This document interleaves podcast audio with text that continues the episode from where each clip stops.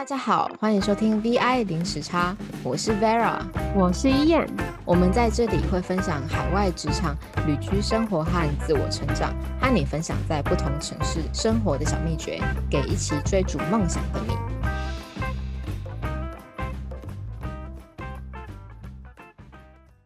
大家好，我是 Vera。我们今天很开心呢，邀请到我的朋友 May 来到节目中，跟我们分享她在多明尼加这个国家，在她的远距生活。那 May 本身呢，就是一位远距工作者，她将美国的工作带到南美洲，然后定居在一个没有冬天的小镇，实现她这个远距工作的梦想。哇，我觉得一边介绍一边觉得非常羡慕，因为可以躺在。加勒比海一边看海一边做企划，真的是我的梦想。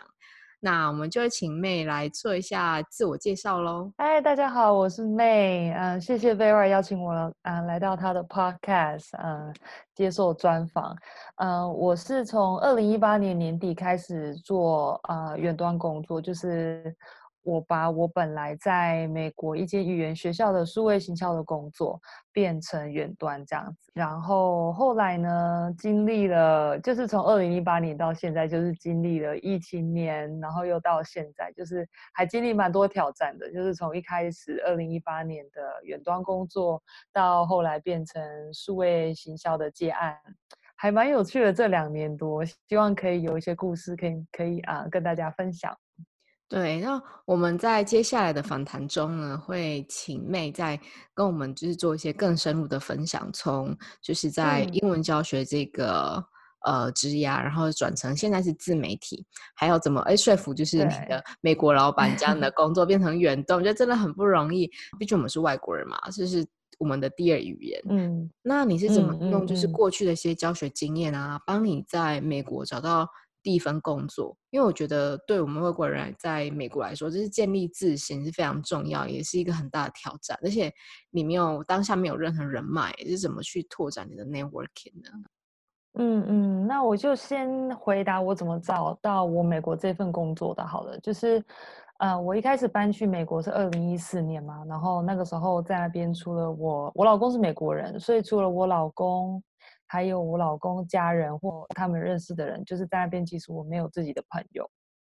然后，因为其实我蛮外向的啦，就是在台湾的时候，我就会常常办一些活动啊。像我还在台湾的时候，会办沙发客的每星期的聚会，或者是，也就是我很喜欢办聚会。所以我来到了这个小镇呢，就是我完全没有认识的人，我第一个想到的办法就是，哦，那我来办聚会好了。然后我就在当地，就是自己就是印海报啊，去贴传单，然后就说哦，我要办一个活动，叫做国际 Coffee Hour（International Coffee Hour） 这样子。然后既然是一个 International Coffee Hour，我就是要找一些呃国际学生，在美国当地的国际学生来参加我的活动，这样子我想说就是可以国际学生跟当地人可以呃互相交流不同的文化这样子。然后也是因为要办这个活动，所以我就认识我的老板。然后我因为我把我的这个传单就拿到呃我老板的呃学校，那个时候我老板他的学校就是一间当地的语言学校，里面就都是一些国际学生来美国学英文这样子。然后我就拿海报去他们学校宣传，记得印象很深刻，就是我宣传的时候我就觉得奇怪，为什么我老板要站在我旁边？可是后来我就知道为什么了，因为。呃，老板可能是站在旁边看我怎么宣传。我宣传完之后，他就跟我讲说：“哎，妹，你你过来那个办公室，我想要跟你聊聊。”我说：“哦，好啊。”我想说可能是要聊这个活动的细节之类的。结果没想到一坐一坐下来，他就问我说：“哎，那个，呃，如果你现在就是有在找工作嘛？”我说：“哦，有啊，我想要在美国工作。”他说：“那你明天可以开始上班吗？”然后他就是要 hire 我。哇！做他们学校的教学工作，一开始是教学啦，后来他把我转成行销部门这样。哇，OK，所以他其实当时找你去他的办公室是他，就直接当下跟你面试哎。哇，那那你当下的反应是什么？就是他当时找你去办公室聊的时候，你有没有发现说，哎，就是这不会是诈欺或者什么之类的？就是怎么这么容易，对不对？我那个时候还蛮好笑，就觉得啊，怎么会这样？可是当然我会把握机会嘛，因为我想说，因为那个时候呢，跟老板谈之前，我已经找工作至少半年了，然后就是一有机会我就想要哦，想要把握，我就说哦好啊，我可以明天就开始上班。然后我那个时候第一个反应是，他们怎么会想要雇佣我？我还记得我就是一回去一回家的时候就跟我老公说，他们怎么可以雇佣我啊？会不会一个礼拜之后他发现其实我一点能力都没有，然后就要把我解雇这样子？就是我老公跟我说，可是他们都雇佣你了，就是已经知道你有能力，你有没有能力这件事情你留给老板他们担心，你自己不用担心。哇，我觉得是从那个点，我突然发现就是有点没有自信。我觉得，嗯，因为一开始我们到一个陌生的环境嘛，对那边的文化什么还在适应。那对啊，哎，那其实老板找你第一开始是找你做教学的工作是吗？对对对，一开始是做教学。哎，那你有没有发现说，其实我们在国外找工作时候啊，其实拓展人脉还有。呃，怎么去培养聊天的技能？其实找工作上也是是蛮重要的。不知道你怎么觉得？我觉得在台湾好像是啊，没有一种在工作或学校之外有一种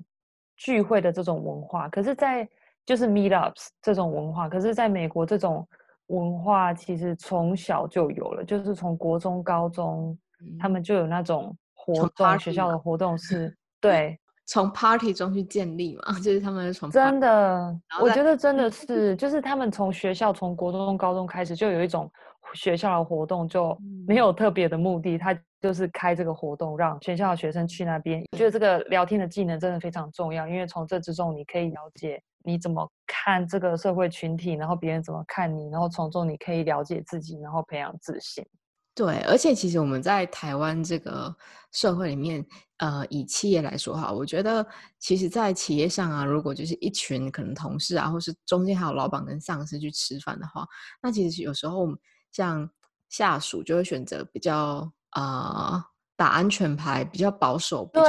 常就是有点没错没错，比较不会在。对我真的要说，就是我当初二零一五年开始帮这个第一个老板工作的时候，呃，我有注意到，就是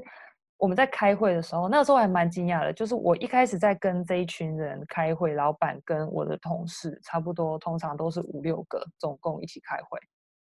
然后我发现老板在讲话的时候，同事会打断老板的，而且是直接打断哦。就是老板，比如说。啊，我们这个礼拜这个课程要这样子修改，因为有个家长说什么什么什么，类似像这样好了。然后下面就会有老师说，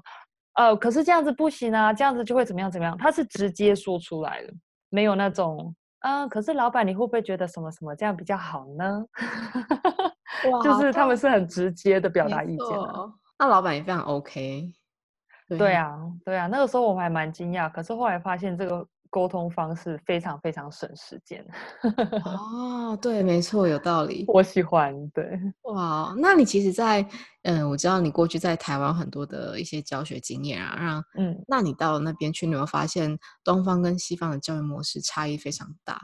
呃，在大学有教英文嘛？那你有没有在课堂上遇到就是会直接跟你 argue 或者质问你问题的学生？你有没有特别印象深刻的经验？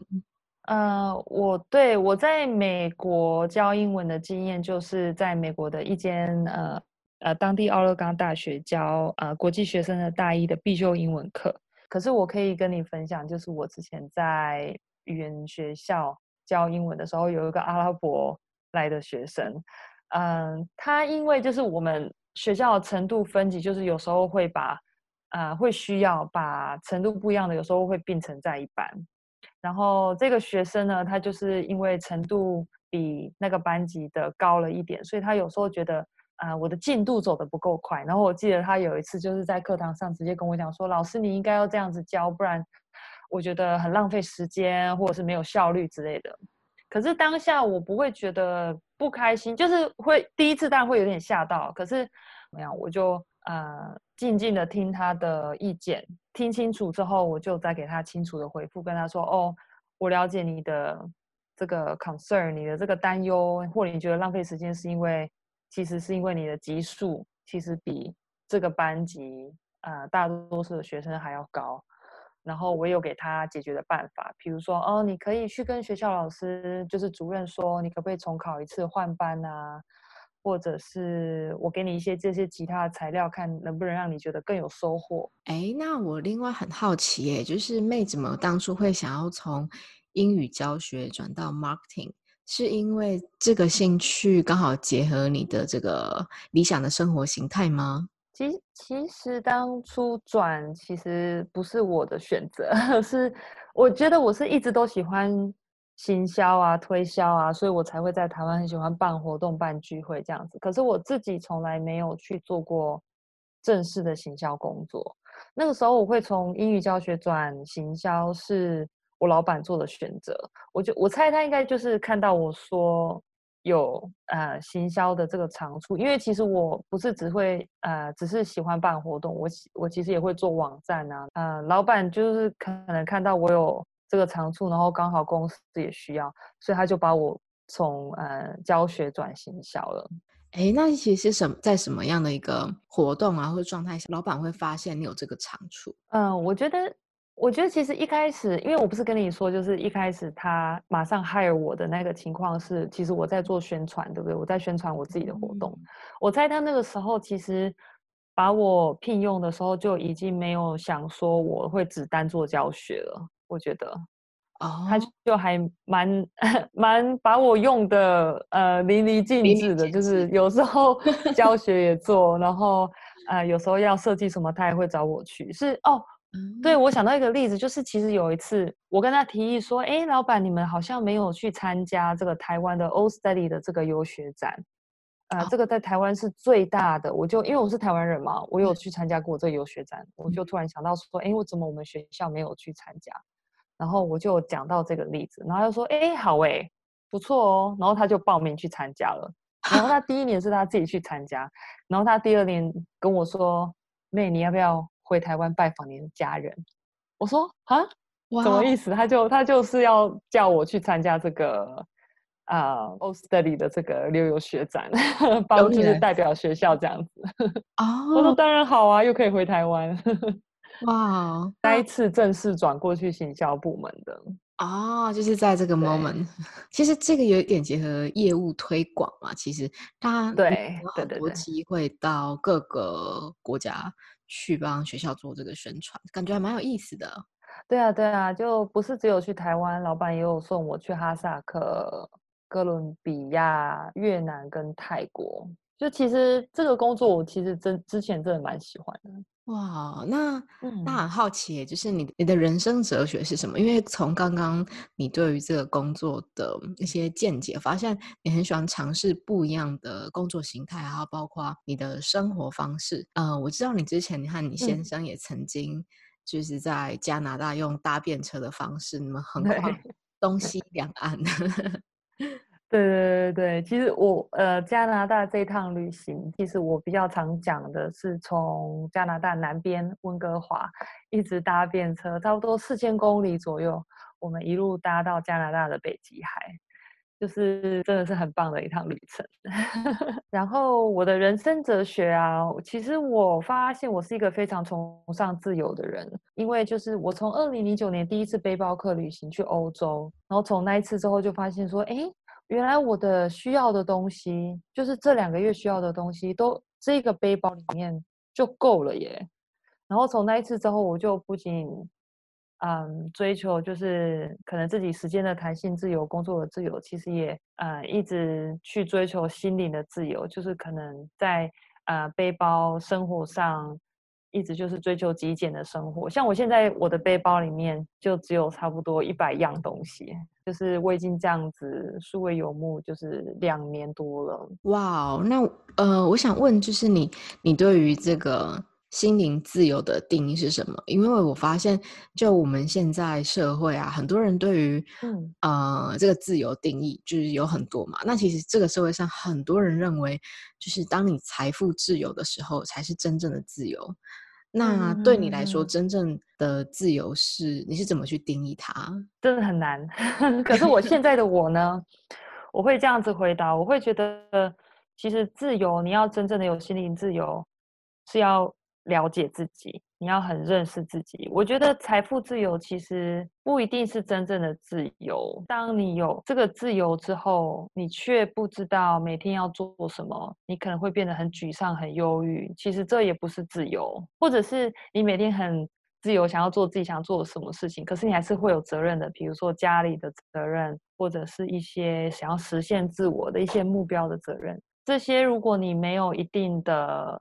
认识自己而得到自律的话，其实你不没有办法达成这个责任。那在那个情况下，其实也不是自由，就只是一种呃欲望很泛滥，其实是被欲望控制的。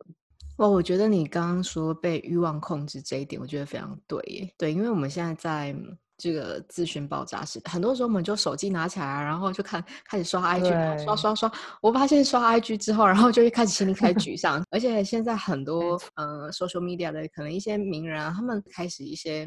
叫做 social media deduct 的一个一种仪式哦，就是嗯嗯嗯，对对对，现在大家都在讲这个，就是尽量把用 social media 的时间减少，对不对？甚至我现在有一个习惯，就是会可能在睡前半小时的时候，让自己尽量不要去划手机，可能听一些音乐啊，或看一些书。然后我发现，对对，我也是哎，睡眠有提升哦。你也是吗？对对，我不是听音乐，我是去呃，有时候会去冥想，然后可以推荐一个 app 叫做 Medito，很好用哦，全部免费的。M E D I T O，我真的太喜欢了，推荐给大家。哇，我觉得在在那个你现在在那个国家多米尼加，哇，一边在 海边旁边听海声音，然后做这样冥想，真的听起来很梦幻，对不对？可是我真的有时候会去海边做瑜伽，就是这个海的声音因为很规律嘛，我觉得呃对于我冷静下来、平静下来很有帮助。哇，它可以帮你跟这个大自然做连接，真的真的真的，我真的喜欢这个地方。因为我之前在南美洲，我去上那个。呃，一个印度老师开的瑜伽课程，然后他就是讲解说这些动作跟嗯调透过调整你的呼吸，尽量的在一个大自然的环境下去做。然后我记得我们那时候的教室就是也在一个旁边，就是很多树啊，然后一边做一边听到那个虫鸣鸟，哦，好棒，然后就觉得挺放松的。那我下一个问题想要问啊，就是从一个 office worker 到一个 remote worker 的过程，我发现最近很多人因为在家工作太久了，然后我看到美国有一个数据显示说，哎，将近有三十 percent 的呃 working professional，他们宁愿离职也不想要在疫情之后回到办公室去上班。那我想，呃，我我 我知道 May 就是他们你转成 remote worker 这个时间点是二零一八嘛。这其实，在疫情还没来之前呢，是什么样的一个 moment 让你做这个勇气跟老板提起？对，这个 moment，嗯，其实也不是来的很突然，其实是一阵子的酝酿。而且，其实我觉得我当初在提的时候，其实不是因为勇气，是因为我那个时候已经觉得，嗯，把环游世界这个梦想一直拖到那个时候，我三十二岁了。就是我一直拖到已经三十二岁，我自己已经觉得，就是现在再不做，真的无法跟自己交代了。那个时候，呃，三十二岁嘛，然后我就身边难免会有一些人，谁的亲戚怎么样，我就发现说，哎，对，就是我三十二岁了，我的家人就是也慢慢就是年纪都越来越大了。而且其实，因为环游世界真的是我一生很想做的事情，就是如果我没有去做的话，我知道我以后一定会非常非常的后悔。我。我在我妈妈过世，我妈妈在我二十几岁的时候过世的。然后我妈妈过世之后，我真的体会到一点，就是，嗯，有时候死亡这件事情会发生的很突然，你只有在那死亡 发生的时候，你才会发现说，哦，我之前怎么都没有去做这件事情。其实我还蛮受我，真的真的那一次，因为因为我记得我妈妈去世之后，我就心里就在想说，哦，好险她。去世两年前有开始旅行，因为其实我妈妈是很爱玩的，她跟我一样，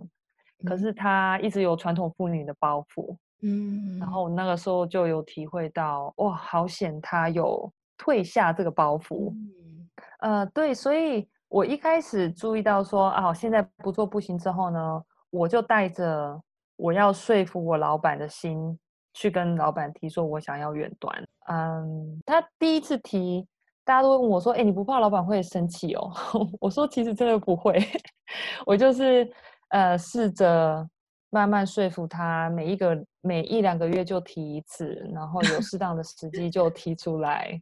或者是提醒他提醒他说：“哎，你看我今天都在办公室的电脑工作，其实我不需要进办公室就可以工作，你也没有在这里监督我，你看我工作也是做完了，可能就开个玩笑的方式跟他说。”嗯，那那你当时是用什么角度去切入，让你老板答应？你可以跟我们分享一下你的一些小技巧吗？我觉得很多观众朋友应该很想知道，我自己也很想知道。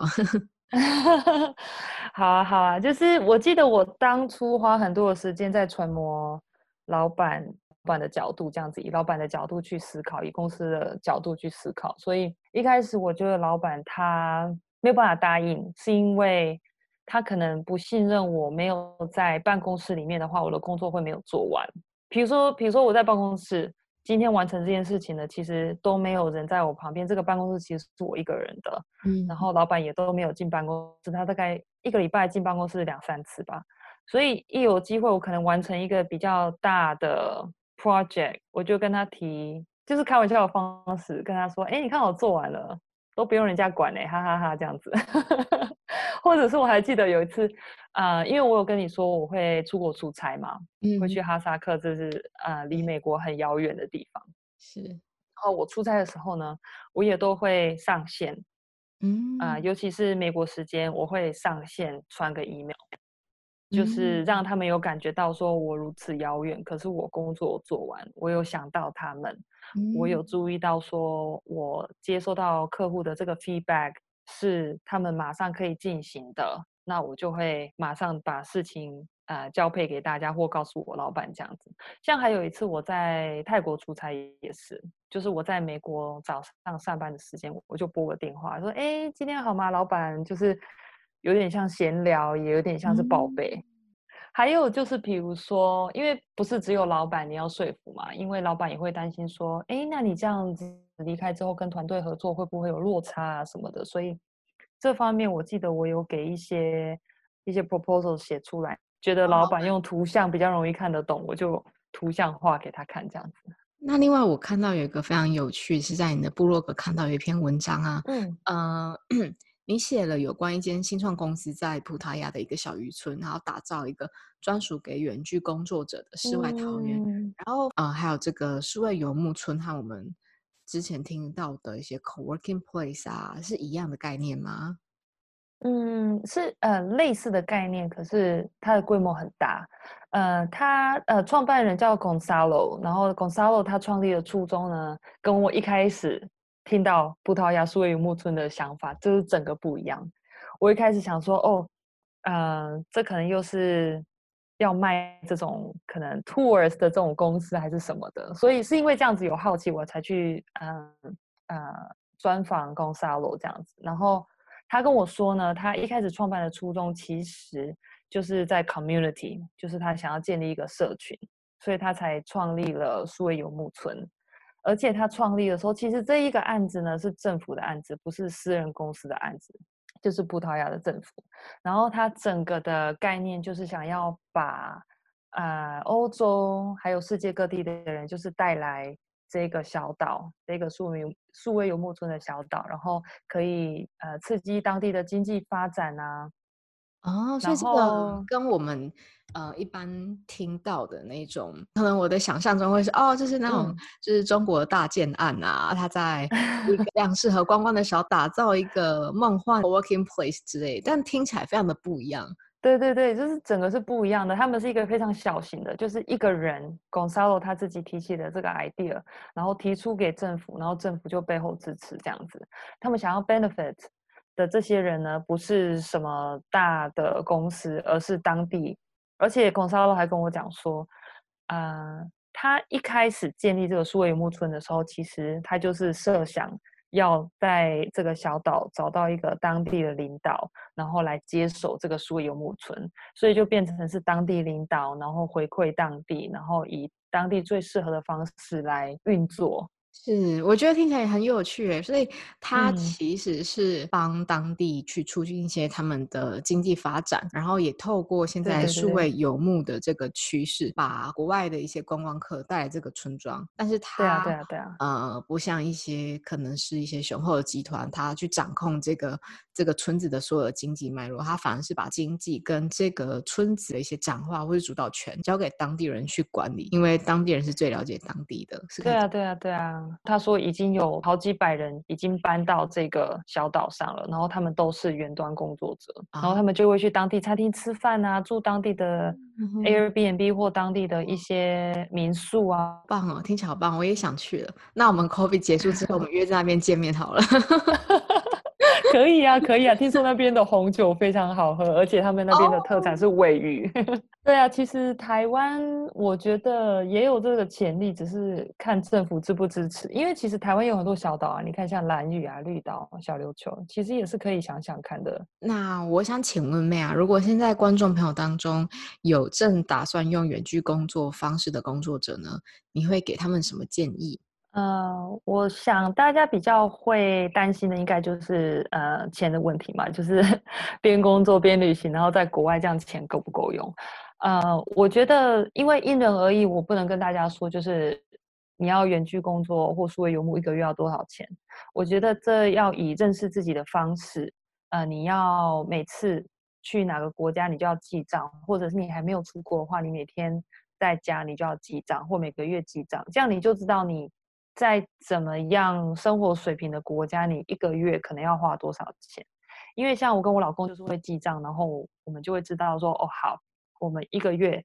在这样子数位游牧的生活，一个月呢有可能是六百到一千五美金这样子。啊，便宜的国家呢可能就是一千块以下，那可能稍微昂贵一点的国家就是一千多这样子。哦，对，讲到这里，就是其实不是说在便宜的国家旅行就真的花费的会。比较少，因为像我跟我老公，就是我们其实，在加拿大每个月花的钱，比我们在东南亚每个月花的钱还要少。因为我记得，就是我们要到加拿大之前，我就知道说，哦，这是一个比较昂贵的国家，我们要特别注意省钱，所以我们就几乎都是用沙发冲浪，然后我们还常常搭便车，所以交通就不用钱嘛，所以反而花的还比东南亚国家的还少，这样。那还有其他的，就像是自我时间的管理啊，就是知道什么事情要先做，什么事情可以后做。其实我现在没有在工作的时候，我另外一个身份就是背包客，所以像我之前在呃背包旅行，欧洲啊、加拿大还是各个国家，就是我每到一个国家一定会去学一些当地的语言，然后或者是去当地呃认识一些当地人，然后跟他们聊天啊，或者像现在很棒，就是因为我我现在住的地方。呃，公寓旁边就是我们的呃 landlord 房东呢，他就是多米尼加人，所以有时候我们会去他们家的厨房，就是跟他学怎么煮多米尼加的料理啊，然后顺便练习西班牙语这样子。所以我现在在学西班牙语。哦，OK，这对语很有兴趣，很有兴趣，我很爱学语言。好，那我们今天就是谢谢妹在这个节目当中跟我们的分享。如果有关于数位游牧民族，或者是你之后想要远距啊的一些观众朋友，也欢迎可以到他的部落格或是他的 IG 跟脸书上面，都有一些他在这个产业上跟数位游牧民族多年来的一些经验分享。啊，我们今天的节目就告一段落，谢谢大家的收听，谢谢谢谢 Vera，谢谢大家，拜拜。拜，感谢您的收听，我们隔周晚上九点在空中相会。